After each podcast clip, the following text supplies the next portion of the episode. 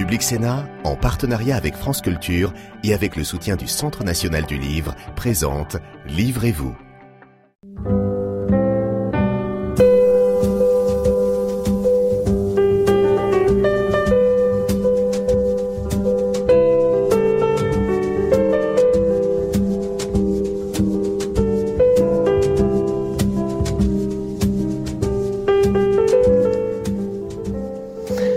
À tous et bienvenue dans Livrez-vous. Je suis ravie de vous retrouver cette semaine pour vous emmener en voyage dans le temps.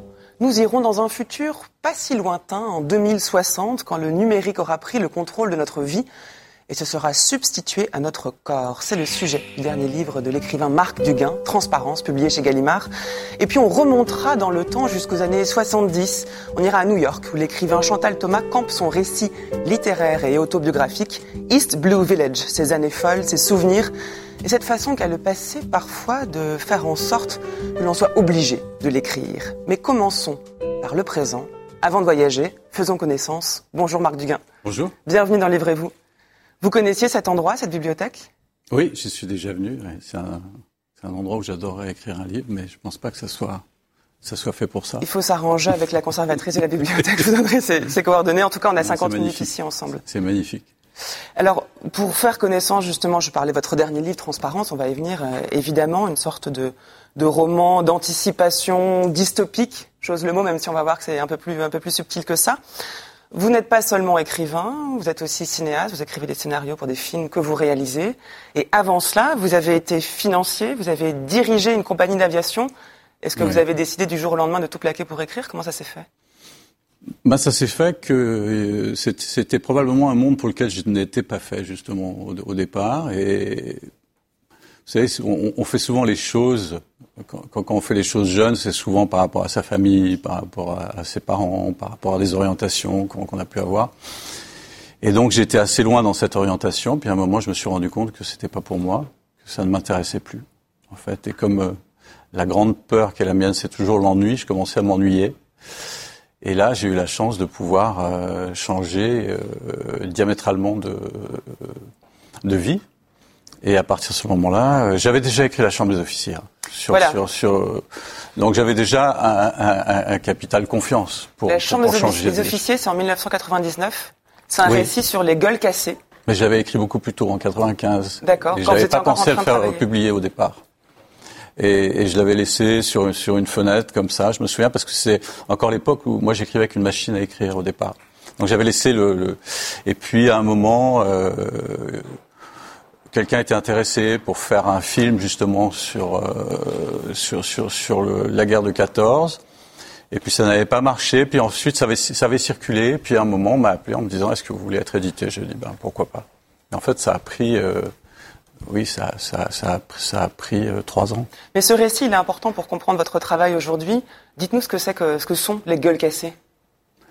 Bah, les gueules cassées, ce sont les, ce qu'on appelait, euh, on, a- on les appelait les gueules cassées, mais en- en- le terme c'était les blessés de la face, c'est-à-dire tous ceux qui, euh, pendant toutes les guerres qu'on a, qu'on a traversées au au XXe siècle, et Dieu sait si elles ont été nombreuses, ont été défigurés. C'est-à-dire la guerre de 14, c'est le plus gros contingent, puisque ça a été la, la guerre la plus euh, meurtrière. Ensuite, euh, 39-45 moins, mais des grosses blessures parce que beaucoup d'aviateurs, beaucoup de gens comme ça. Et euh, ensuite, euh, les guerres, euh, ce qu'on a appelé les guerres coloniales, euh, l'Indochine, l'Algérie, euh, et plus récemment les victimes d'attentats. Et c'était le cas de votre grand-père? Et mon grand-père, oui, a été défiguré très très vite euh, en 1915, au chemin des Dames. Euh, il a pris un obus euh, dans la figure.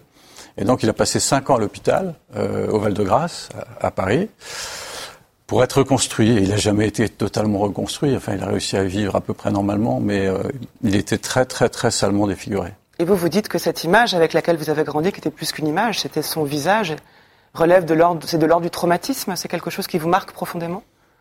Oui, Parce ça, faut ça- ça- imaginer, ça a que- beaucoup joué dans, dans, dans cette sorte de suspicion que j'ai pour le pouvoir, en fait, qui est un peu dans tous mes livres. Oui. Quel est le lien? Qui, qui est que le- les gens de pouvoir nous amènent à- parfois à de grandes catastrophes. Euh, et donc cette suspicion, pas uniquement les politiques, parce que c'est toujours facile de- d'incriminer les politiques, mais en tout cas, tous ceux qui, qui concourent à aller dans un sens qui, qui n'est pas le bon. Et la guerre de 14, il n'y avait aucune raison de la faire. Il n'y avait aucune raison valable. Autant en 39-45, on a un problème idéologique. On a, on a la montée du nazisme. On a, euh, on est bien obligé à un moment donné de, de, de, réagir face à ça. La guerre de 14, c'est une guerre euh, totalement inutile. Et en plus, ils ne se sont pas rendus compte qu'ils avaient euh, la technologie pour vraiment détruire. Mm. Et on retrouve ce thème, en effet, le pouvoir, la technologie, dans, voilà. dans, vos, dans vos textes qui suivront. Et dans le dernier, ce livre, La Chambre des officiers, a été adapté au cinéma par euh, François Duperron. Il a rencontré un grand succès. On pouvait voir à l'image euh, ce que c'est vraiment qu'une gueule cassée, le, le, traumatisme facial, même si j'imagine qu'à l'image, c'est quand même réduit par rapport à la réalité de cette défiguration. Et vous avez, vous, ensuite, adapté vos textes au cinéma. Vous êtes passé en fait du, texte écrit du roman ou du récit à l'écriture de scénario. C'est encore votre métier aujourd'hui. Est-ce que c'est la même écriture dans un cas comme dans l'autre? La littérature et le cinéma, c'est assez différent. Un, un film, c'est très très visuel. Et c'est vrai que quand, on vient de la littérature, quand on commence à écrire des scénarios, euh, il y a une petite tendance qui est très vite un gros défaut, qui est de, mettre des dialogues très très longs et d'être très explicatif avec les mots, alors que c'est l'image qui doit parler. Euh, il y a des acteurs euh, qui, qui, disaient moi j'accepte un scénario s'il n'y a rien à dire euh, et qu'il y a tout à montrer. Et, et je crois que c'est ça qui est important. Et cette transition-là, bon, maintenant je pense que je l'ai je l'ai intégré, mais ça, ça a pris un peu de temps. C'est-à-dire que les premiers scénarios que je faisais, c'était euh, trois heures parce que j'arrivais pas, j'arrivais pas à, à, me priver des dialogues, j'arrivais pas à les couper. Et, et maintenant, bon, je, je pense que j'arrive à parce que je suis plus, j'ai plus d'expérience de, de l'autre côté de la, enfin, de, de, derrière la caméra. Donc, euh, mais c'est une écriture, euh, ouais, très, en même temps, je dirais plus facile. Plus facile parce que, euh, alors après, ça dépend qui on adapte. Euh, moi, j'ai. Vous avez adapté deux de vos textes déjà. J'ai commencé. Euh, la malédiction d'Edgar. Trois, trois, un pour la, oui. euh, un pour la télévision, et enfin deux pour la télévision et un pour le cinéma. Euh, et ça, je le ferai plus parce que je trouve pas ça en fait euh, très très positif. Je trouve que quand on a fait un livre, le livre est là, et le reprendre pour le faire passer dans une autre dimension, je suis pas sûr que, enfin, ça me gêne pas. C'est quelqu'un d'autre qui le fait, la Chambre des officiers. Ouais. Euh, ça a été, ça a été formidablement fait par euh, Duperron. Mais maintenant, je suis plus. Euh, euh, bah, au départ, c'était plus facile parce que c'était mes livres, donc il y avait question de droit, c'est moi qui avais les droits, donc tout ça se, se mettait en place. Et c'est vrai que depuis euh, l'adaptation de l'échange des princesses de Chantal Thomas, euh, nous rejoindra tout à l'heure, dont on parlera tout à l'heure ça m'a ça m'a ouvert l'esprit totalement différemment. C'est-à-dire de travailler sur le, vraiment sur l'œuvre d'un autre euh, ou d'une autre dans, en, en l'espèce. Et, et, là maintenant, je travaille sur une adaptation de Balzac, et, et, et c'est beaucoup plus satisfaisant. Voilà. Parce que quand on passe à la caméra, euh, il y a quelque chose de plus qui vient s'ajouter, qui est l'image. Ce qu'on dans le texte on a, mais de manière plus métaphorique. Est-ce que le, le désir ou ce goût qu'est le vôtre de réaliser d'avoir recours à l'image est une manière de peut-être de, venir combler un manque que l'écrit aurait. Peut-être. Là, par exemple, j'ai un projet de film sur lequel je travaille beaucoup, qui est, un projet très très personnel, qui est l'adaptation de personne, ni de rien, ni c'est juste euh, des, des, souvenirs euh, assez assez profonds. Et là, je travaille sur euh, sur un film quasiment sans dialogue euh, où vraiment l'image. Euh, alors c'est pas faire un film muet parce que je, je suis pas à ce point nostalgique de l'époque euh, des films muets, même si, j'adore ces films. Mais euh, l'idée c'est de d'essayer de, de, de, quasiment tout faire passer par l'image. Euh, et est-ce qu'on le peut? Parce que très souvent on met des dialogues, mais c'est par facilité. Euh, il y a des choses qui peuvent s'exprimer avec la, avec la caméra. Et donc j'essaye. Là, je, je, je, travaille pour essayer d'aller le plus loin possible. Ce ne sera pas un film sans dialogue, c'est pas possible, mais mais j'essaye de, de, de, pousser le bouchon très loin. Et par exemple, vous dites que vous allez adapter Balzac. Comment on adapte Balzac au cinéma? Balzac, c'est un style littéraire, c'est un univers littéraire. Ben, je m'étais pas préparé en fait. J'ai ouais. relu euh, l'été dernier euh, Eugénie Grandet euh, pendant les vacances. Euh, et d'un seul coup, c'est devenu évident. Je me suis dit, tiens, est-ce que J'en ai parlé un peu autour de moi? Tout le monde m'a dit oui, c'est un texte formidable. Ça avait été fait pour la télévision, très bien d'ailleurs euh, avec Carmet. Et puis euh, le livre m'habitait tellement, je me suis dit je vais je vais je vais écrire le scénario et je l'ai écrit en, en, même pas une semaine et demie. Euh, tellement je voyais je voyais ce dont j'avais envie de parler dans cette histoire qui qui qui est à la fois euh, une, une histoire chacun sait Eugénie Grandet c'est le début du, du 19e siècle et en même temps bien que ce soit pas ce que je recherche, je cherche pas la modernité, parce que tout le monde dit ouais c'est intéressant il faut il faut il faut pas regarder l'histoire euh, euh, à travers euh, la modernité. Je pense que c'est une erreur. Si cette modernité est là, tant mieux. Mais, mais il faut pas, il faut pas que ce soit euh, systématique. C'est-à-dire dire oui, je vais adapter euh, Eugénie Grandet parce que c'est moderne. Mais si c'était pas moderne, ça serait aussi beau. Mm. Euh, la question n'est pas là. Il se trouve que c'est moderne. Euh, c'est moderne par rapport à la cupidité, c'est moderne par rapport à, à, à, la place des femmes. Donc tant mieux, mais c'est pas l'idée. C'est c'est d'ailleurs pas ce qui m'a motivé. Ce qui m'a motivé, c'est c'est le texte lui-même, c'est-à-dire la la puissance de Balzac avec avec les, petits défauts qu'il y a aussi de temps en temps parce qu'il part dans des dans digressions euh, qui alors pour le coup sont pas cinématographiques et tant mieux euh, et donc il faut revenir du coup à l'essentiel euh, mais c'est très intéressant à faire. Eugénie Grandet, on la retrouve dans votre dernier livre, à quasiment la dernière page. Hein. vous citez Eugénie Grandet à la fin de Transparence, qui est un roman, je l'ai dit, d'anticipation, mais qui est truffé de références littéraires. Euh, le narrateur, ou plutôt la narratrice, a un rapport très étroit à la lecture, à tel point qu'au début, quand on ouvre le livre et on ne sait pas ce qu'on lit, on se demande c'est pas vous qui parlez. En votre nom, hein, on y retrouve un grand-père qui lui lisait exact, de la même façon. Elle s'appelle Cassandre ce personnage principal. Et après avoir travaillé chez Google et créé sa propre société, Transparence, basée sur la collecte de données pour trouver l'âme sœur, eh bien, elle, prépare depuis 20 ans en Islande le plus grand hold-up de l'histoire, à savoir racheter Google après l'annonce de son immortalité. On est en 2060. Ce que vous décrivez... 2068. 2068, vous avez raison, ça, ça compte. 2068. 50 ans exactement. Ce que vous, ce que vous décrivez correspond exactement à la société dans laquelle nous vivons. On se demande où est l'anticipation, en fait. Bah c'est toujours la question. Moi, moi, je suis pas un grand lecteur de science-fiction. C'est-à-dire que quand la science-fiction m'emmène dans les étoiles euh, avec des petits bonhommes qui ont des tas d'idées, tout ça, ça, ça me, ça, ça, ça, me passionne pas. Euh, ce que je trouve intéressant, c'est qu'avec l'anticipation, c'est euh, en, en, mettant le curseur dans 50 ans, d'avoir un vrai regard sur aujourd'hui. Et où, potentiellement, aujourd'hui nous mène. Alors, je dis pas que j'ai raison. Euh, évidemment, parce que c'est une grande fable. Euh, c'est une grande fable, enfin, que j'espère littéraire. Donc, euh, il y, a, y, a, beaucoup de fiction et il y a beaucoup de d'aménagements qui tiennent à, à, ma vision des choses, à ma paranoïa probablement, enfin à mes inquiétudes. Paranoïa carrément. Et à mon, à mon anxiété, parce que euh, parce que moi je suis toujours toujours euh, fasciné par par l'évolution du monde. C'est-à-dire comment aujourd'hui il y a deux deux grands problèmes. Euh, le premier, c'est le numérique. Où est-ce que le, numérique nous mène? Sachant qu'il y a un terme euh, dont on parle de plus en plus, qui est le terme écologique. C'est-à-dire que l'espèce humaine, euh, aujourd'hui, elle est menacée. Elle est menacée par ses propres turpitudes, par son propre mode de fonctionnement qui est essentiellement matérialiste. Et ce matérialisme nous conduit potentiellement à notre disparition. Donc d'ici la fin du siècle, on sera peut-être confronté à notre disparition.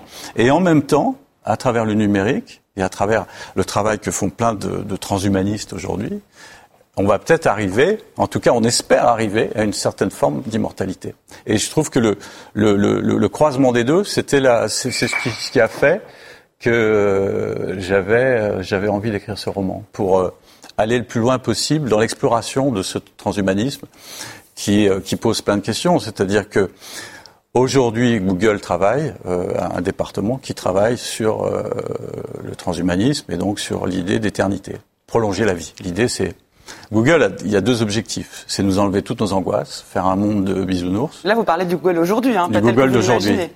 Euh, et, et, et, le deuxième, c'est euh, la, la, deuxième préoccupation, c'est augmenter la vie et augmenter l'individu. Bon, on sait très bien que biologiquement, on pourra pas, on pourra pas augmenter, on pourra peut-être aller jusqu'à 100, 110, 115 ans, mais on pourra pas augmenter euh, éternellement la vie de l'être humain tel qu'il est aujourd'hui. Et pour qu'il devienne immortel, il faut qu'il y ait une mutation, c'est-à-dire qu'on mute dans une enveloppe qui soit une enveloppe pérenne, c'est-à-dire mm. qu'on soit reconstitué avec des matières qui sont des matières euh, non périssables. Que, ça, c'est le projet de la société de Cassandre dans votre et roman. Et c'est ça, ça, c'est une des pistes, c'est-à-dire euh, aujourd'hui, on collecte tellement de données sur les gens, et on va en, en collecter tellement plus encore qu'à un moment donné, on sera peut-être capable, avec des algorithmes, de reconstituer le fonctionnement de quelqu'un. Oui, c'est ça. Et de faire en sorte qu'il soit pérenne. De revivre, euh, de revivre après la mort en se débarrassant du corps biologique et en étant reconstitué à partir de, de données, en fait, celles que nous donnons de toute façon, ou qu'on nous prend, ou qu'on nous vole, en utilisant euh, les GAFA, hein, Google, Apple, Facebook et Amazon. Oui, c'est comme ça. Elle dit on, on passerait de la chair au minéral, mais c'est même pas le minéral, c'est le numérique. C'est bah, à, la fois c'est le minéral pour le corps et c'est le numérique pour l'esprit. Et, et, et c'est extrêmement inquiétant parce que chez, chez Google, il y a aussi l'idée que l'homme est très imparfait et qu'il faudra faire à partir de, des mêmes bases quasiment un homme parfait. Mais moi, l'hypothèse que je prends, c'est qu'on prolonge la vie de personnes existantes à partir de leurs données et on ne crée pas des êtres humains nouveaux. Parce qu'évidemment, si on rentre dans l'éternité, euh, il y aura plus de reproduction. La nature a fait qu'on est dans la reproduction. Euh, mais si on vient contrarier la nature, euh, il faudra aller jusqu'au bout. C'est-à-dire qu'il n'y aura, plus d'enfants, il n'y aura plus de reproduction, c'est terminé. et donc, ce sera la, la pérennisation d'une génération à un moment donné qui continuera à vivre plus ou moins éternellement. Et transparence, c'est le titre que vous avez choisi pour raconter ça. Alors transparence, c'est une sorte de, de peur aujourd'hui, à la fois d'injonction et de peur. On sent bien qu'on va vers davantage de transparence, une transparence accrue, que l'on peut de moins en moins cacher ce que nous sommes, même que la notion de vie privée, d'intimité n'existe plus dans le domaine numérique. Hein. On peut nous faire croire que c'est le cas, mais non, ça n'existe plus. Et il y a cette, euh, en même temps cette, euh, cette rencontre donc entre le souhait d'une transparence accrue et cette révolte qui commence à se réveiller quand même chez chacun d'entre nous, euh, qui consisterait à dire mais non, que peut-on encore cacher de ce que nous sommes? Ou est-ce que nous sommes complètement dilués dans l'océan des algorithmes numériques? C'est ça qui est effrayant. Euh, moi, j'ai eu un exemple il y a quelques jours, euh, assez effrayant, que j'explique pas pour l'instant, qui était une discussion dans une maison à la campagne sur une marque. Dix minutes après, même, même moins, cinq minutes après, alors que nous n'avons fait que parler avec les téléphones autour de nous. Mmh. Quelques minutes après, on recevait des pubs de cette marque sur notre téléphone. Mais là, ça veut dire que vous étiez sur écoute? Alors, je sais pas, je sais pas comment l'expliquer. On peut écouter. On peut écouter tout ce qu'on veut. De toute façon, un jour ou l'autre, on écoutera les gens en permanence parce qu'on leur a vendu l'idée que justement, en les écoutant en permanence, on peut mieux les connaître. Parce que si vous voulez, il y a tout un langage, si vous regardez autour de, Google et autour de cette transparence, qui est de dire, mais vous savez, pourquoi on vous écoute? Pourquoi, pourquoi on vous demande d'être transparent? Mais parce qu'on veut savoir quels sont vos besoins. Et, on veut pouvoir euh, s'ajuster à vos besoins. C'est-à-dire, vous avez acheté ça, mais vous pouvez aussi acheter ça. Et c'est une, en fait, c'est un système euh, ultralibéral de consommation totalement dément. D'ailleurs, qui, euh, qui c'est intéressant de faire le lien avec l'écologie. C'est-à-dire que le, bah, vous le faites d'ailleurs. Je, que vous décrivez, il n'y a plus d'oiseaux, par exemple. Les oiseaux se sont tués. Les oiseaux se sont tués parce que ça, j'ai vu ça il n'y a pas longtemps à la campagne. J'entendais plus, plus un oiseau. Donc c'est à ce moment-là que j'écrivais. Donc c'est bien tombé. Euh, mais ce qui est effrayant, c'est cette euh, cette névrose obsessionnelle dans laquelle nous sommes, qui est une névrose obsessionnelle de consommation, en fait. Euh, on nous a longtemps fait croire que c'était euh, la demande qui créait l'offre, et en fait, c'est l'offre qui crée la demande. C'est-à-dire qu'on nous impose finalement d'acheter des choses parce que parce qu'on nous amène à le faire. Et ça, je pense que ce système-là, sur le point sur le plan écologique, c'est une catastrophe. Et c'est ça qui, qui, mène à notre perte. Et, et pour ça, les big data concourent énormément à la perte de l'humanité, au sens où euh, c'est toujours vendre plus, produire plus, et donc détruire plus. D'ailleurs, dans votre roman, elles ont pris, enfin, les, les, GAFA ont pris le pouvoir. Hein. Vous dites Google et les grandes entreprises du numérique sont devenues dans les années 30, donc c'est euh, rétrospectif par rapport au récit, voilà, une sorte d'État transversal. Elles sont nulle part assujetties à l'impôt ni à une loi autre que la leur. Il y a une sorte d'État supérieur qui s'est construit. Nous sommes complètement soumis à ces, euh, à ces grandes entreprises, en fait, à l'époque où vous, vous, décrivez le monde. Là aussi, on se dit, est-ce que c'est pas déjà le cas? Bah, C'est déjà le cas parce que, parce que par exemple, je crois que c'est le Danemark, mm. a déjà diligenté un ambassadeur auprès de Google. Alors pourquoi alors j'ai encore Donc c'est quand même Pourquoi la fiction dans ce cas Pourquoi le détour par la fiction pour raconter ça? Puisque ce que vous dites, vous pourriez très bien écrire un essai ou même le dire comme Mais j'avais déjà fait un essai qui était euh, qui était l'homme nu, euh, un essai sur la révolution numérique. Mais là, j'avais envie d'aller encore plus loin. Mm. C'est-à-dire, si vous voulez, dans un essai, euh, dans un essai, ce sont des, des, des faits que vous ajoutez, que vous que, que vous ordonnancez. Enfin, c'est euh, dans un roman, c'est différent parce que moi, ma, ma, ma vraie nature, c'est la nature romanesque. Donc, mmh. euh, donc c'est d'amener une autre perspective qui, qui touche, euh, je dirais, pas seulement l'intellect, mais aussi euh, cette part du cerveau qu'on qu'on ne touche pas forcément dans un essai, qui est une part sensible et qui permet de comprendre, de se projeter, d'être. Et c'est après avoir écrit cet essai que j'ai eu envie d'écrire le roman, c'est-à-dire d'aller encore plus loin. Euh, et, c'est pour ça que je l'ai fait. Et ce qui peut surprendre, ou peut-être qui est cohérent avec ce que vous dites, c'est que dans ce, dans ce roman, euh, bah alors il y a beaucoup moins de gens qui lisent, mais l'écriture existe encore. On pourrait croire que le numérique qui, qui va supplanter le corps supplante aussi l'écriture. En fait, non. Il reste un rapport à l'écriture comme si vous ne vouliez pas perdre foi en ce geste-là, qui est celui d'écrire. Oui, parce que ça sera, comme on dit aujourd'hui, ça sera vintage à un moment. Ça reviendra au sens où il y a plein de choses, euh, justement, des années 60, on va en parler tout à l'heure, des années 70 mm. qui reviennent aujourd'hui. Et l'écriture, on y reviendra, mais elle est quand même très menacée parce que... Euh, euh, aujourd'hui, on, écrit nos textes et on écrit nos mails, mais, demain, la technologie nous permettra juste de parler et, ça partira comme ça. Donc l'écrit tend, à disparaître euh, considérablement. Moi, j'ai pris le, j'ai pris le TGV euh, ce matin. j'ai traversé trois wagons. Il y avait une personne qui lisait. Tous les autres étaient sur leur téléphone. Donc il y a, y, a, y a, un changement qui est. Ça ne veut pas dire qu'avant les téléphones, les gens lisaient plus? Ah, quand même, quand même, on avait, on avait le sentiment. On, voyait, on voyait moi, je me souviens, il y, a, il y, a, quand même maintenant 20 ans, euh, les gens lisaient dans le métro, les gens lisaient dans le train. On entendait le même type de discours qui disait ah, maintenant les, les ah, gens oui, parce que ça ne fait qu'empirer. Bah Ça ne fait qu'empirer. En tout cas, il faut rester optimiste. Mais, bah, euh, justement, est-ce que vous croyez aux vertus du catastrophisme ou pas? Parce qu'en gros, est-ce que c'est une manière de tirer la sonnette d'alarme et dire attention, voilà ce qui nous attend, ou est-ce que vous êtes fataliste en vous disant de toute façon, on y va, ou est-ce que vous pensez qu'en montrant le pire, on a une chance peut-être? De ne pas être complètement non, mais L'humanité a cette qualité, c'est qu'elle va très loin vers la catastrophe, mais que parfois elle sait euh, rétropédaler. Et elle sait revenir euh, à des choses plus fondamentales. Et de toute façon, il le faut. Parce que sinon, cette société euh, va être, euh, je pense, relativement invivable. Donc la littérature, je ne suis pas inquiet sur, sur la littérature. Je pense même que la, que la qualité de la littérature va encore augmenter parce que ça, deviendra vraiment euh, un art. Ça sera plus, ça sera plus un commerce. Euh, aujourd'hui, c'est quand même en, grande partie aussi un commerce. Et là, ça deviendra un art, comme l'est la, comme l'est la peinture, euh, comme l'est la sculpture, comme l'est une partie du cinéma. et ça sera pareil pour le cinéma. D'ailleurs, on reviendra vers des films très avec des, des, grandes ambitions artistiques. Eh ben, en tout cas, dans cette émission, la littérature et le cinéma sont un art, et je vous propose qu'on continue à en parler avec Chantal Thomas. Pour l'accueillir, on va regarder la bande-annonce d'un film qui s'appelle L'échange des princesses. C'est un roman de Chantal Thomas que vous avez adapté au cinéma, Marc Duclin. Regardons la bande-annonce et puis ensuite on accueillera Chantal Thomas. Votre Majesté, il me revient après ces longues années de guerre avec l'Espagne de veiller à tout prix à maintenir la paix. Nous pensons pour cela que votre mariage avec votre cousine Germaine, la fille de Philippe V, le roi d'Espagne, donnerait à la relation entre nos deux pays un toit apaisé. Ma chère fille, vous voilà désormais reine de France.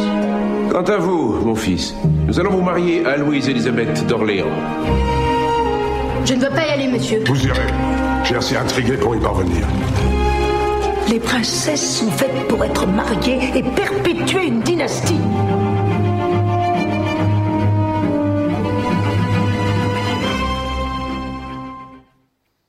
Bonjour Chantal Thomas. Bonjour. Merci de nous rejoindre sur le plateau de Livrez-vous. Vous publiez au seuil East Village Blues, sur lequel on va venir dans un instant. D'abord, on vient de regarder donc un extrait du film qui était une adaptation de votre roman écrit en 2013. Marc Duguin, vous l'avez réalisé en 2017. Ça fait quoi de voir son texte adapté à l'écran comme ça? Il n'a pas surgi comme ça, euh, comme une vision soudaine, puisqu'on a travaillé ensemble, Marc et moi, sur le scénario. Vous étiez co-scénariste? Donc on avait d'abord euh, fantasmé entre les mots et les images. Et vous vous disiez, Marc Duguin, c'est un roman cinématographique? Ben, C'était, euh, vous savez, le, le, les, les sujets, quand, quand c'est quand c'est pas vous qui les avez écrits au départ, ils vous percutent. Et là, vous dites euh, bon, voilà, je vais le faire. Après, après comprendre pourquoi vous le faites, c'est c'est de l'intellectualisation, mais euh, vous avez envie de le faire. Et donc moi, j'ai eu envie de le faire tout de suite. J'ai appelé Chantal, j'ai proposé de l'écrire avec moi, et puis c'est parti. Sur ce, donc, cet échange des princesses entre le, le- le Philippe d'Orléans et Philippe V d'Espagne qui décident d'échanger, leurs, enfin, de marier leurs enfants entre eux et rien ne se passera comme prévu. On y retrouve le pouvoir dont vous parliez, Marc Duguin. Des ambiances qui vous sont chères et qu'on retrouve beaucoup dans votre travail aussi, Chantal Thomas. Vous êtes essayiste, vous êtes auteur dramatique, romancière. Vous avez écrit sur le XVIIIe siècle. Sade, Casanova. Vous avez soutenu une thèse sous la direction de Roland Barthes. Vous avez écrit des nouvelles, des pièces de théâtre, des romans. Les Adieux à la Reine a été adapté au cinéma aussi par euh, Benoît Jacot, dans les- traduit dans une vingtaine de langues. Et dans ce dernier texte, on retrouve cette influence de la littérature, des références et des auteurs qui vous sont chers. Mais on y retrouve aussi, contre toute attente, parce qu'on est dans le New York des années 70, quelque chose de subversif et d'irrévérencieux, peut-être un peu comme au XVIIIe siècle, non? Et on peut aussi par- partir de ce pourquoi j'ai aimé le XVIIIe siècle. Je l'ai aimé précisément pour ça. Pour cette euh, manière de vivre la liberté euh, complètement hors programme et en, en jouant avec le réel autour de soi au lieu de vouloir l'abolir. Et aussi, et, et- et c'est une sorte d'anti-transparence, en, en allant jusqu'au bout des, des ressources de son corps et des, de l'imprévu de, de jouissance que le corps contient. Dans les deux cas, Sade, Casanova, ce sont deux rapports à la jouissance qui vont essayer d'aller jusqu'au bout, mais qui sont très différents. Ah oui. Ben, J'ai d'abord aimé Sade et avec le temps, je suis beaucoup plus dans, dans l'art de vivre de Casanova. Mais j'adore les salons aussi, pour le bonheur de la conversation. Alors qu'en quoi la liberté de ces auteurs, ou la liberté du XVIIIe du XVIIIe siècle, peut-être pas celle de tous les sujets, mais en tout cas la leur, est-elle différente de celle d'aujourd'hui ou de celle que vous décrivez dans le New York des années 70 Mais j'ai découvert personnellement la liberté en me promenant dans les rues de Bordeaux. Et c'est là, le XVIIIe siècle m'est apparu en regardant les immeubles et en, a- en sentant l'harmonie avec un, un air frais, printanier. Donc c'est ça, c'est ce sentiment intime de liberté qui fait que pour moi, euh, je me promène dans New York aussi avec ces auteurs. C'est un sentiment intime, vous dites, la liberté? Pour certains et pour certaines, Mais pour oui, vous, je pour pense. vous, c'est ça qui est intéressant. Oui, je pense. C'est pas une question de droit, c'est pas une question de... Voilà, c'est un état dans lequel vous êtes. Je, je pense que c'est une sorte de, de- d'harmonie, de fluidité intérieure qui, qui fait que le monde euh, euh, joue euh, et est comme réceptif à votre désir ou à votre musique. Est-ce que c'est ça qui guide votre, votre écriture également, cette liberté? Essayer de mettre des mots, parce qu'elle est très présente dans beaucoup de vos textes. Ben, je l'espère. En tous les cas, euh, ce, ce que je cherche de livre en livre, c'est quelque chose entre euh, un, un idéal euh, réellement classique, je dirais, et une sonorité continue mozartienne. C'est mon idéal. hein. Oui. Donc c'est-à-dire qu'il y a la dimension musicale aussi qui vient se greffer à cette quête? Oui, dans- je, crois que dans les moments de bonheur euh, d'écriture, oui, une, une musique nous emporte. Et comment faites-vous? Alors la question s'adresse à, à- à vous deux avant qu'on plonge dans East Village Blues pour euh, composer avec ces références, ces nombreuses références, ces textes que vous connaissez si bien, que vous avez fréquentés, pratiqués. Au moment où vous vous mettez à écrire, est-ce que ce sont comme des guides qui vous inspirent ou, ou des, des- des fantômes qui parfois peut-être peuvent vous décourager Chantal Thomas, comment vous faites? Ah, ben, ils me décourage pas du tout, alors. non, c'est des, c'est des, des- ils- sont fondus avec mon esprit. Ils, ils- ils font, ils sont partis intrinsèques. Et de, de la manière dont surgit euh, Balzac à la fin de Transparence. C'est, c'est, c'est inhérent au texte et inhérent au désir d'écrire et au désir de continuer. Marc Duguin? Oui, je crois que c'est un- c'est une forme de surgissement, parce que tous ces, tous ces, tout- tous ces auteurs qu'on a lus euh, au cours des années, et, évidemment, il y a des choses qui nous ont, qui nous ont frappés, qui sont, qui sont très proches de nous et que, et qu'on a presque envie de ressortir tout le temps, en fait. Et puis, et puis, euh, on trouve l'occasion au moment où on écrit, puis on se la crée l'occasion. On se crée l'occasion de, de, de revenir comme ça, euh, euh, et ces références littéraires, forcément, elles nous accompagnent dans tout ce qu'on fait. Alors, on était 50 ans plus tard avec votre texte, Marc Duguin. On remonte 50 ans en avant, à peu près, hein, euh, euh, Chantal Thomas, dans ce, dans ce New York dans lequel vous aviez vécu à l'époque, que vous revisitez. Et là surgissent non seulement des souvenirs réel, autobiographique, enfin j'imagine. C'est un récit Vous le qualifiez de récit, de roman C'est un récit, mais comme, comme notre jeu profond et romanesque aussi. Donc c'est un récit romanesque. Et des souvenirs justement de lecture et on retrouve tous les auteurs de la Beat Generation et ces auteurs qui ont pu compter pour vous à un moment, si bien que dans ce texte se sont tissées différentes dimensions qui fait que bah, pour le lecteur on vous suit, on ne sait pas trop qui vous êtes mais on vous suit à la manière que vous avez de, de la même manière que vous avez de, de, de marcher dans New York. Il y a une forme de déambulation littéraire qui est, qui est très agréable, je veux dire, et, et très jouissive et ça commence avec une perte d'identité. Vous le dites très bien, vous dites moi, l'identité n'a jamais été mon fort et d'ailleurs j'ai perdu six fois mon passeport. C'est vrai ça? Ah bah oui. c'est pas le genre de choses qu'on invente. oh, si, c'est très romanesque. Vous seriez interdit d'un, septième passeport. Pourquoi, pourquoi cette identité qui disparaît au début du texte? Je ne sais pas. Je veux dire, c'est quelque chose. Je n'ai pas un rapport fort à l'identité, c'est sûr. C'est aussi un des plaisirs que j'ai à écrire des romans historiques. Je, je peux être la lectrice adjointe, je peux être euh, Anna Maria. Et j'aime, euh, peut-être c'est lié à l'enfance. Euh, je jouais beaucoup sur la plage et j'inventais des personnages euh, à la fois insubstantiels mais qui m'habitaient. Et je, je continue comme ça. Est-ce qu'écrire, c'est comme marcher? Parce que vous avez de très belles pages sur la marche. Hein, vous dites, ma passion me revient. Le luxe de marcher pour marcher, de croiser des corps, des visages, de scruter des fenêtres, de déchiffrer au passage un titre de journal, un graffiti incendiaire, de saisir au vol un souffle d'air, une phrase, un geste étrange, un rire pour soi, c'est aussi, on pourrait croire que vous parlez de l'écriture quand vous décrivez ça.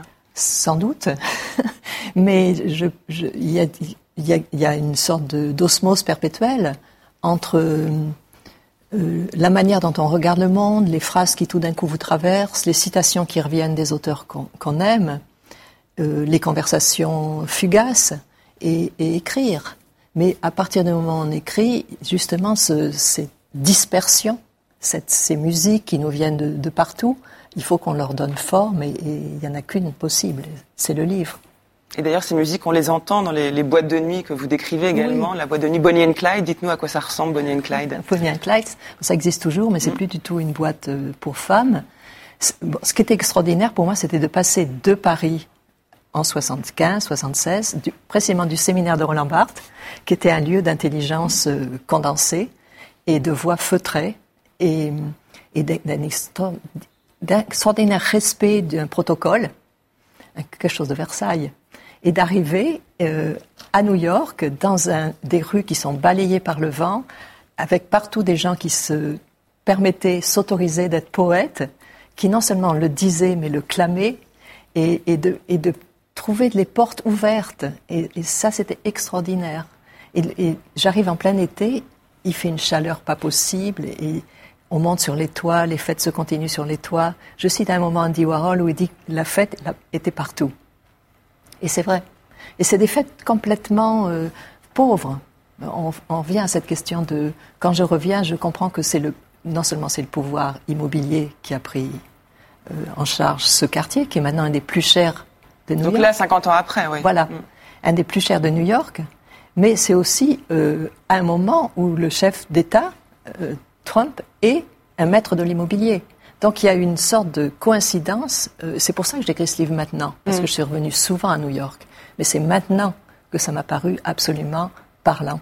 Au fait, vous partagez l'un et l'autre le même constat d'un pouvoir de plus en plus écrasant, et en même temps euh, un optimisme arrogant sans doute, et en même temps un optimisme quant au fait d'écrire, quant à la littérature, parce que je crois que vous, vous seriez prête à dire, comme l'a dit Marc Duguin, que la littérature va subsister, n'est-ce pas? Ah oui, ça, ça c'est sûr. Et, ce qui, j'ai trouvé si beau dans les poètes de la Beat Generation ou dans, Kerouac ou dans Ginsberg, c'est qu'eux disent déjà l'horreur de l'Amérique. Et ils, la prennent à partie. Et leur voix, aussi ténue soit-elle, a réussi cette chose utopique de la contre-culture qui, qui, sera reprise en, en 2068, c'est sûr, comme euh, une force de bouleversement. Alors, est-ce que c'est incarné euh, par les États-Unis, cette force-là? Vous, votre personnage est en Islande, Marc Duguin.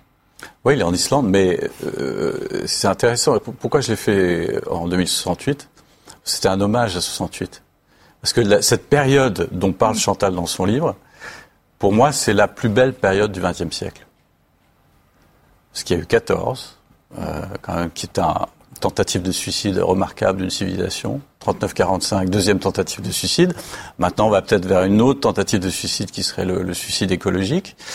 Mais au milieu de tout ça, il y a eu cette période absolument démente sur le plan littéraire, sur le plan des mœurs, sur le plan du, retour à une forme de, fraternité, parce que moi j'ai vécu ça à la fin, mais c'était extraordinaire. Il y avait l'envie de, sortir de cette société de consommation qui nous écrasait complètement, qui nous aliénait. C'était l'aliénation. C'était alors ça a été une tentative euh, forcément qui a été euh, pendant un terme anglais boostée par la guerre du Vietnam. Mais il s'est passé tellement de choses sur le plan littéraire, sur le plan musical, sur le plan cinématographique, qu'on pourrait, enfin moi je pourrais passer euh, mes journées dans cette époque, ah oui. sans en sortir. Bah, c'est ce qu'on fait quand on lit euh, votre Et quand j'ai lu le hein. livre, j'étais évidemment j'ai adoré son livre, le, le, le, livre de Chantal, parce que parce que j'avais l'impression de, de, de, de, ça recommence. Ça y est, ça y est. Et, et, et en fait, ça donne un, un espoir formidable. C'est de se dire qu'il y a un moment, il y a une génération qui dit ça suffit. Et, dites, et, on euh, l'attend, cette génération. Les deux plus célèbres rouleaux de la littérature, celui des 120 journées de Sodome du marquis de Sade, écrit à la Bastille au XVIIIe siècle, et celui de Sur la route, commencé à Manhattan au XXe siècle dans le loft de Bill Canastra, un ami qui, suicide ou accident, venait juste de mourir d'une mort atroce dans le métro, sont des gestes de prisonniers. Ils répondent à des efforts vers la liberté. Mm. C'est audacieux de comparer Kerouac à Sade. Et vous le faites et ça se tient. Vraiment puisque Sade a, a écrit ce, les 120 journées, il, est dans, il, a essayé de le rouler comme ça pour que ça. Oui, ce sont des rouleaux au sens fort du terme. Ouais. Et, et Kerouac, quand il arrive et qu'il monte son manuscrit à l'éditeur, il a ce rouleau qui, qui, qui, comme ça, se déroule sous les yeux de l'éditeur, ah, pétrifié, absolument horrifié de ce qui lui arrive.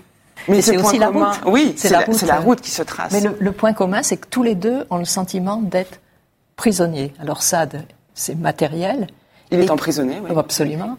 Et Kerouac, c'est euh, dans les formes anciennes de la littérature, il veut, il cherche à libérer un, un, une forme d'écriture à la fois rapide, liée à la machine, et qui, qui permet d'être au plus près d'un flux euh, non censuré. Donc, ça, en fond, c'est une, une, une, sorte de, de combat contre la censure, ce rouleau. Parce que chez Sade, il y a une dimension qui n'est pas présente chez Kerouac, qui est une dimension disons, philosophique. Il y a une vision du monde chez Sade. Il y a presque un système du monde qu'il essaye d'établir dans ses textes pour renverser quelque chose contre une philosophie qui, qui est de mise à l'époque. Chez Kerouac, c'est beaucoup plus littéraire et poétique. Ça ne veut pas dire qu'il n'y a pas de vision du monde, hein, mais c'est moins théorique. Ah, c'est sûr. Et puis, bon, politiquement, Kerouac était très conservateur. Ah oui? Et, et c'est ça qui m'a étonné d'ailleurs, de savoir qu'il était républicain. Il était républicain. Ouais. Il était républicain et, et, il était poète et il était perdu. c'est ça qui me bouleverse aussi, les, les, gens perdus. Et les poètes en particulier, parce que les poètes ont une grande place dans ce livre. On le trouve dès, le, dès l'exergue, hein, vous, citez, vous citez Rimbaud. Ce serait vraiment méfait de prendre ces gens clairs. Ces poètes-là, voyez-vous, ne sont pas d'ici-bas. Laissez-les vivre leur vie étrange, laissez-les avoir froid et faim, laissez-les courir, aimer, chanter. Ils sont aussi riches que Jacques Coeur, tous ces folles enfants, car ils ont des rimes plein l'âme, des rimes qui rient et qui pleurent, qui nous font rire ou pleurer, laissez-les vivre. Dieu bénit tous les miséricordes et le monde bénit les poètes. Mm. Mais c'est, sûr qu'il y a entre 1968 et, et le, le, fantasme effrayant de Marc et sur 2068 euh, une sorte de, de, réponse. Et cette, ce cri de Rimbaud, on peut, on peut l'entendre complètement au présent. Et d'ailleurs, ce ce que, en, en, en, lisant le livre de Chantal, je me disais que, que l'époque, en tout cas aux États-Unis, a produit plus de poètes que de romanciers. Oui. Euh, on, on, se souvient de, de, de, de, plein de poètes de cette époque, plus que de romanciers. J'ai l'impression que le, le, le, roman est, est, devenu un peu secondaire par rapport à, à, à, à la force de ce qui se passait. C'est-à-dire oui. qu'il y avait moins besoin d'imaginaire. Euh, C'était plus, puis bon, la poésie. Euh, c'est vrai qu'il y avait beaucoup de drogue aussi, il y avait beaucoup de, il y avait, il y avait beaucoup de stimulants intellectuels qui faisaient que, mais qui rendaient probablement plus difficile la construction euh, romanesque. On trouve pas beaucoup de drogue d'ailleurs, on trouve de l'alcool, beaucoup de fêtes, mais pas beaucoup de drogue dans. Moi, c'est une histoire euh, personnelle. Oui, ça c'est parce que c'est euh... Chantal. Oui. Mais à l'époque, il y en avait moi, quand même. Voilà, moi je, je, suis pour, je suis plus douée pour l'ivresse euh, alcoolique que pour le, les drogues. Donc euh, j'écris en fonction de mes dons. Si vous, si vous imaginez, vous, cette liberté que vous décrivez il y a 50 ans, il y a celle d'aujourd'hui, et dans 50 ans, est-ce que vous arrivez à imaginer comment vous vivriez tout ça dans 50 ans Ce qui restera de cette liberté-là? Mais, mais, bon, pour ça, je m'en remets à transparence. Vous pensez que Marc Duguin a, forcément bien vu ce geste-là d'anticipation Parce que justement, je, je, pense que ce que tu dis par rapport au, au romancier, ça, ça, touche à la question du corps. Si ces poètes, à ce moment-là, sont si ardents, vibrants et ont vraiment établi une rupture, c'est parce qu'ils se lancent de tout leur corps. Et je cite cette phrase que j'adore euh, de Patti Smith, que je trouve un écrivain mm. formidable, vraiment formidable, où elle dit qu'elle a voulu mettre dans son écriture, dans sa poésie, l'attaque frontale du rock. Moi, c'est ce qui m'a chaviré quand j'arrivais là-bas, la notion d'attaque frontale, parce que j'avais grandi dans le détour, et je suis plus portée au détour et au non-dit. Mais New York a balayé ça, et, et, et le, la manière dont il lisait leur poésie, où il a chanté, c'était vraiment un acte corporel entier. Mais ce corps, si on en croit Marc Durin, aura, disparu dans 50 ans. Eux, ils n'ont qu'une chance, ils chance, en tous les cas, de, se survivre. Mais c'est ce qui est le plus terrifiant dans ce que vous décrivez. C'est la perte, alors certes, de la liberté, mais ça va de soi, mais du corps. Parce que c'est ce que Chantal Thomas dit très bien, c'est à partir du corps que l'on écrit, que l'on compose. parce que le corps est une entrave écologique, si vous voulez, de, se nourrir aujourd'hui. La, principale, la principale cause de dévastation de la planète, euh, c'est l'agriculture euh, intensive. Euh, et on mange, d'abord on est de plus en plus nombreux, et on mange de plus en plus. Euh, donc, euh, et c'est vrai que le, le problème de l'eau, d'ici 50 ans, il va falloir trouver de l'eau potable. Donc c'est un, un, vrai problème. Donc, donc le problème du corps, c'est un problème qui est lié aussi à l'organisation économique d'une société. C'est pour ça que moi je vais dans cette anticipation-là, mais peut-être que ça se passera pas mm. comme ça, et, j'espère que ça se passera pas comme ça. Mais quelle place reste-t-il pour nous autres entre des pouvoirs tout puissants qui anéantissent l'idée même de vie privée, d'intimité, et une planète qui est en train de se dégrader au fond, quand on vous écoute, on se dit mais, mais bah, euh, pardon.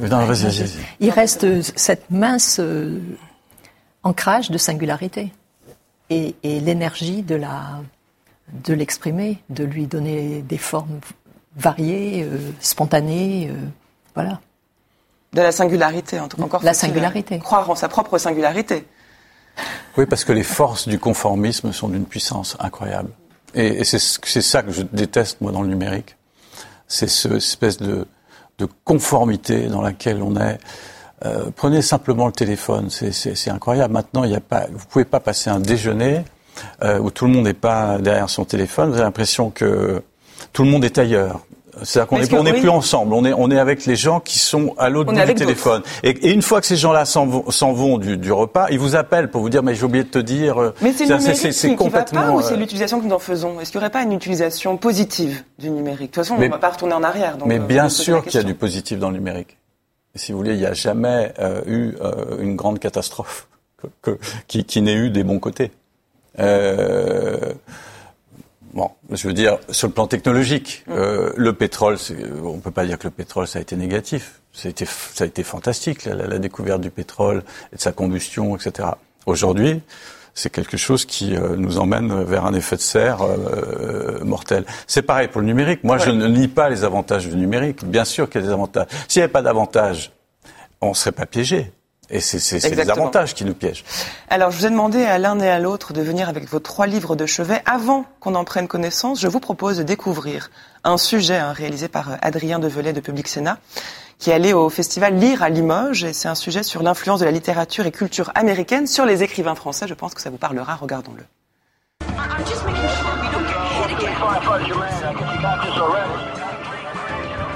L'Amérique, c'est le décor du premier polar de Zoé Shepard. Dans Maggie Exton, ce sont les États-Unis de l'ère Obama qu'elle décrit, un pays devenu obsédé par les questions de sécurité. Ce qui m'a intéressé, c'est vraiment euh, de parler de cette paranoïa totale qui a envahi les États-Unis après le 11 septembre. Et j'ai toujours en fait créé des personnages virtuels euh, dans un univers au plus proche de la réalité. Et finalement, Maggie Exxon, c'est ça. C'est des personnages qui n'existent pas, mais dans, une euh, Amérique de 2016 qui, euh, qui est bien réelle. Limoges et les États-Unis sont liés depuis 70 ans. Dans les rues de la capitale du Limousin, la musique jazz résonne encore. Duke Ellington, Willie Smith the Lion. Dans les années 50, les plus grands artistes de la scène jazz viennent à Limoges. Les années 50, la musique euh, déballe, c'est le jazz. L'Amérique fait ainsi son entrée fracassante dans la culture française. On a retrouvé des enregistrements inédits des concerts à Limoges et euh, il y a un engouement qui se dégage de ces applaudissements. Le public est très réactif et en tout cas très spontané euh, au concert des, musiciens de jazz. Et donc, euh, euh, non seulement ils applaudissent, mais il y a des encouragements vocaux, des cris, etc. Donc c'était assez animé. Les années jazz et leur liberté à l'Amérique contemporaine devenue parano, les États-Unis continuent d'inspirer nos auteurs français. Chantal Thomas, vous êtes venue avec trois livres, trois livres qui ont compté pour vous, qui vous accompagnent depuis longtemps ou que vous êtes en train de lire. Dites-nous quels sont ces trois livres. Alors, je suis venue avec un livre que j'ai découvert euh, quand j'avais l'âge de l'héroïne, Claudine à l'école, et qui me quitte pas parce que je, je suis très fidèle. euh. Dites-nous pourquoi et ce livre vous parle tant. Alors, Claudine à l'école, justement, c'est c'est un des premiers livres de Colette, et elle y raconte euh, son adolescence, et c'est un livre qui donne tout de suite voix à tous les possibles. Bonnie and Clyde, c'est là déjà. C'est un livre où on passe euh, du, désir amoureux pour euh, le, jardin, un, un jeune garçon, une jeune femme, sans aucune euh, barrière. Et c'est un livre aussi qui est une célébration sensuelle, extraordinaire de la nature. Et, je dois dire que la langue de Colette me charme depuis toujours et presque de plus en plus. Chaque adjectif, euh, c'est l'inverse de ce qu'on on pourrait dire sur les SMS où on voit que vous, tapez un mot et il y en a un autre qui vous vient automatiquement. Là, au contraire, on commence à lire et le mot suivant est celui auquel on s'attend pas. Alors j'ai pris Colette, bien sûr, et Hemingway, Paris est une fête, parce que vraiment en écrivant euh, East Village Blues, euh, j'avais bien sûr euh, en tête ce livre qui est un modèle de d'éloge d'un temps passé. D'ailleurs, le bandeau sur votre livre, c'est New York est une fête. Oui, Ouais, d'un temps passé et d'un moment qui, chacun a son moment, je pense, un moment historique qui est pour nous euh, le point de départ de quelque chose. Et, et pour lui, euh, Paris, au moment où il y est, c'est le point de départ de son écriture. Bien. Et j'ai pris Casanova parce que d'abord je sais qu'il aurait adoré venir. Et puis Dans cet endroit, vous voulez dire oui, Ouais. parce qu'il adorait les bibliothèques et qu'il finit sa vie dans une bibliothèque, comme vous savez, comme bibliothécaire.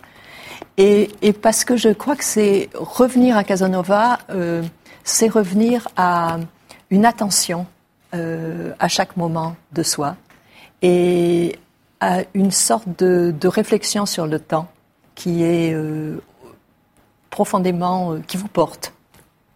Merci pour ces, pour ces lectures et ces conseils de lecture. Marc Duguin, quels sont les trois livres que vous avez apportés? Bah, D'abord, il y a Eugénie Grandet parce qu'il est sur, sur ma table de chevet, parce que je travaille dessus, euh, puisque normalement je vais tourner euh, en, en janvier prochain euh, ou plus tard. Donc vous allez l'adapter au cinéma? Donc je vais l'adapter au cinéma. Donc évidemment, il y a plein d'annotations, et puis après je le reprends, je me repose des questions. euh, Donc pourquoi celui-là en particulier de Balzac? Mais parce que c'est celui que j'ai décidé d'adapter, donc forcément, euh, parce que parce que parce que je le trouve parfait à adapter. Je trouve que c'est un c'est un livre qui euh, qui, qui parle tellement bien de, de, de là c'est un peu pessimiste ce que je vais dire, mais qui parle tellement bien de la faillite dans laquelle nous sommes aussi, euh, ce rapport à l'argent et, et cette façon de considérer les femmes qui est ce que je disais tout à l'heure, c'est c'est très moderne et, et cette modernité euh, donne envie de le restituer dans l'époque, non pas de le, transposer. Alors Sebald, c'est un c'est un, un- de mes écrivains de chevet parce que j'adore j'adore son écriture, j'adore ses perspectives. Je suis assez je suis très très admiratif de la, de, de la façon dont, dont, il, dont il écrit. Et ça, c'est un très très grand livre, euh, Austerlitz.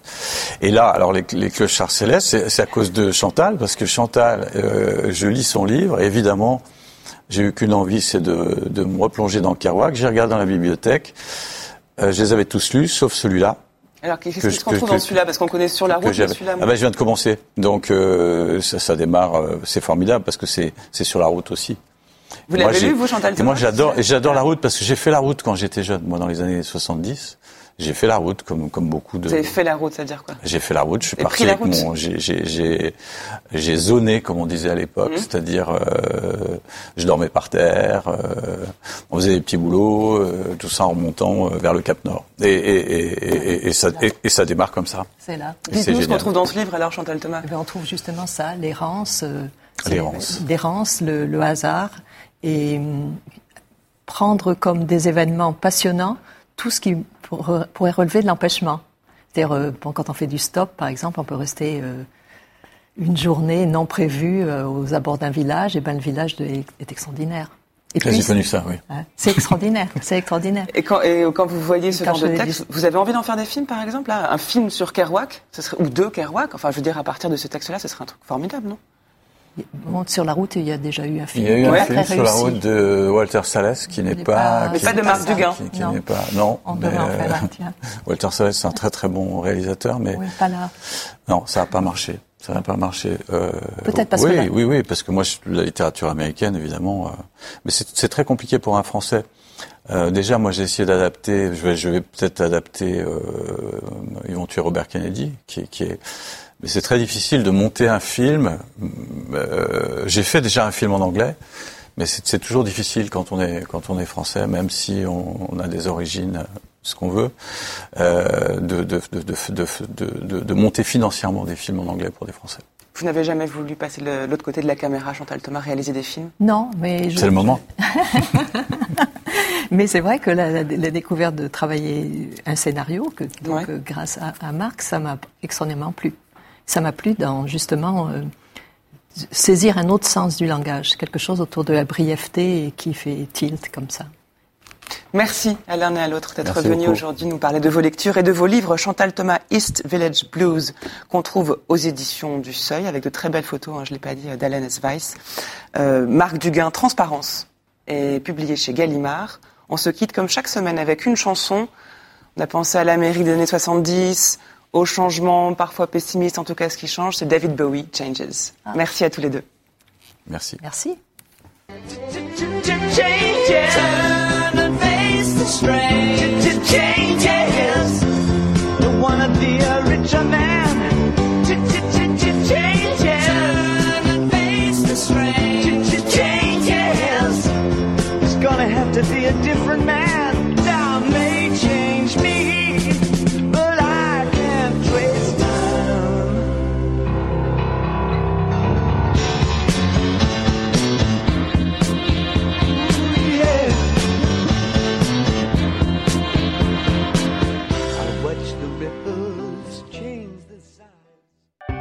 Public Sénat, en partenariat avec France Culture et avec le soutien du Centre national du livre, vous a présenté Livrez-vous.